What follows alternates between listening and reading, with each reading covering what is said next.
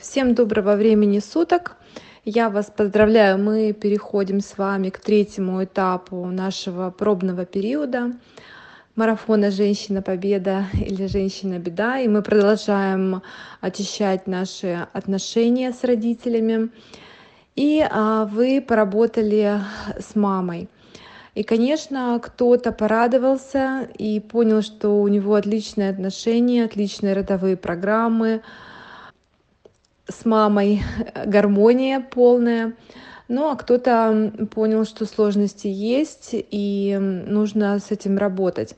И, конечно, уже, конечно же, у нас с вами разные старты и разные кармические задачи. Мы должны все это принимать как есть, безусловно научиться, по крайней мере, это делать. И хочу вас оградить от одной ошибки, которую часто совершают э, наши клиенты, участники семинаров, э, э, которые мы видим. Значит, что чаще всего происходит у выросших детей?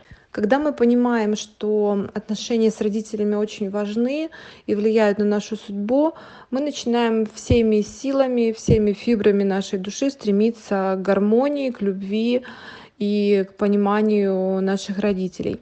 Но часто мы сталкиваемся с непониманием с их стороны, с агрессией даже какой-то, с нежеланием эм, выстраивать эти отношения, или просто наши мечты э, разбиваются о какие-то сопротивления, скалы и преграды. И мы ничего не можем сделать. И в этот момент, э, как правило, люди пугаются и думают, все, значит, судьба моя сложится плохо, значит, ничего не получится, так как я не смогла наладить отношения с мамой, там, с папой. Но это не совсем так. Нужно все-таки понимать и разделять эм, очень такие фундаментальные вещи. Бывает так, что э, нам не сильно повезло с кармой, да, и мы сталкиваемся с родителями, э, которые ведут себя не очень хорошо и неразумно, может быть, даже ведут себя как дети. И э, что бы мы ни делали, э, с, как, с какой бы мудростью мы ни подходили к нашим отношениям, у нас ничего не получается выстроить. И есть как бы два полярных таких отношения матери к ребенку. Это властная контролирующая мать или физическая, э, физически или морально отсутствующая мать.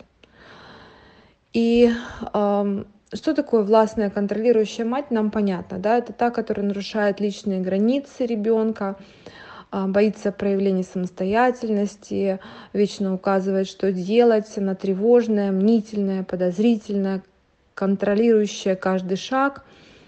И она старается не допустить проявления личности, да, то есть она хочет все делать с тобой или за тебя, в маленьком возрасте мы это все позволяли матери делать, но когда мы выросли, мы уже не хотим этого совершенно. И мы хотим свободы, мы хотим а, развития, мы хотим самостоятельности. И когда мы ставим четкие границы, у мамы это вызывает э, агрессию, недовольство, э, ощущение, что вы ее перестали любить и так далее.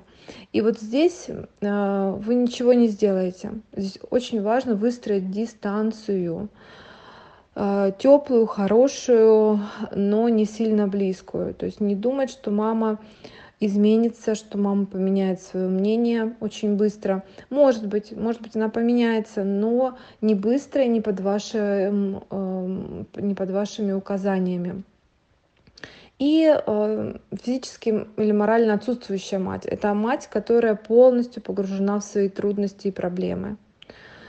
То есть она э, либо в депрессии, либо в каких-то там завислых отношениях, либо сама Э, в ребенке, решает проблемы со своими там родителями, да, она может быть эмоционально незрелая, скрытная, даже необщительная замкнутая. И с такой матерью тоже бывает очень сложно выстроить отношения. Не питайте иллюзии, что вдруг мама изменится и станет другой. И на самом деле все конфликты с родителями возникают, э, можно сказать, по двум причинам.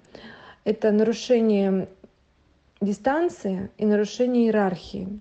Нарушение дистанции это когда мы не умеем выстроить такие теплые отношения. Мы либо слишком далеко друг от друга, мало звоним, мало встречаемся, эгоистично, может быть, ведем себя, да, как с их стороны, так и с нашей стороны это может проявляться.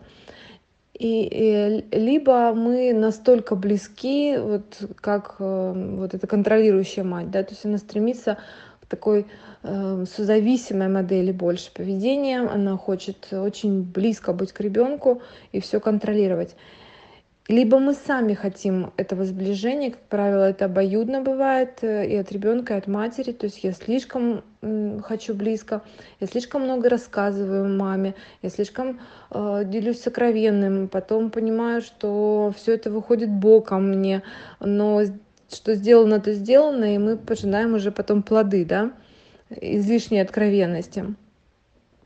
И э, нарушение иерархии, когда я не стою на позиции ребенка, а когда я стою на позиции взрослого по отношению к своей матери, и даже более чем взрослого, это я становлюсь матерью своей мамы, да, или там родителям своим родителям.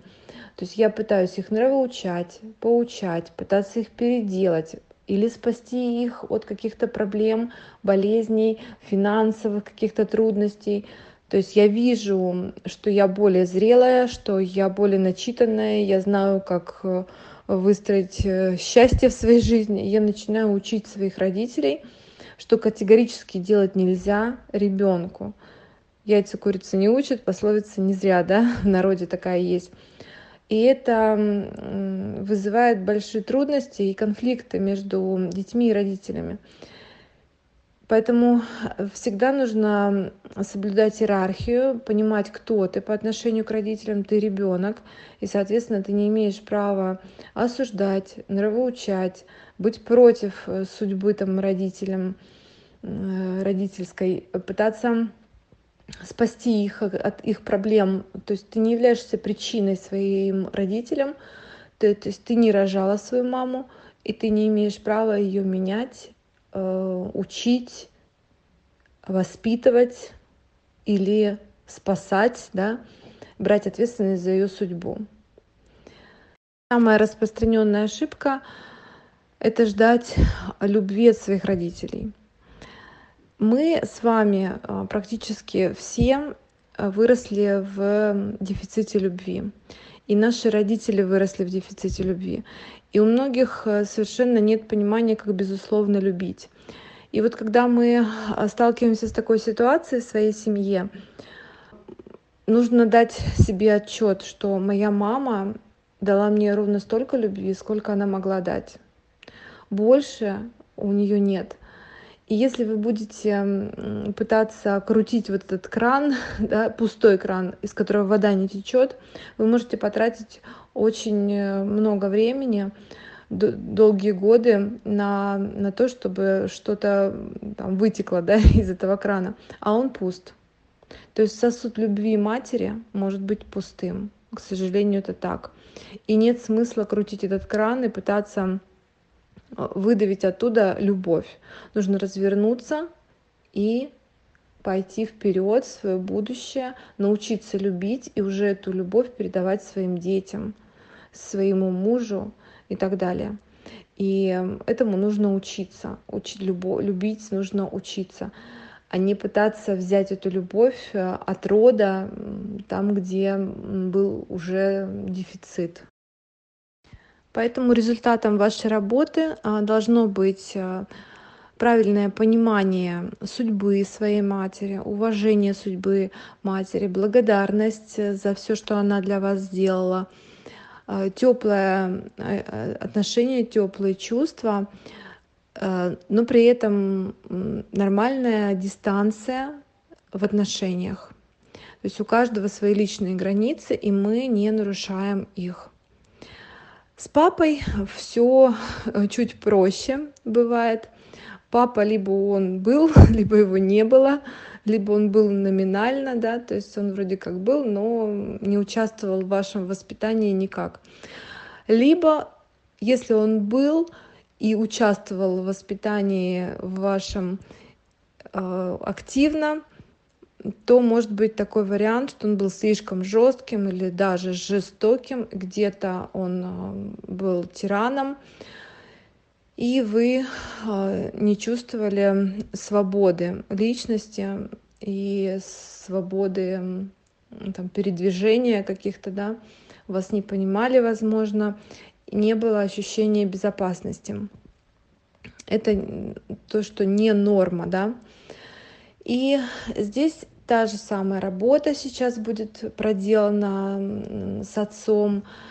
Сделайте, пожалуйста, максимально глубоко эти практики, эти упражнения, и придите к ощущению любви, к ощущению принятия, к ощущению благодарности.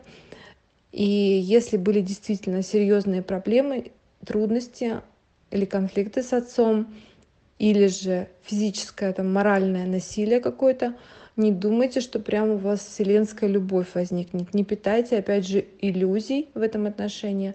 Достаточно будет хорошей дистанции, благодарности и уважения.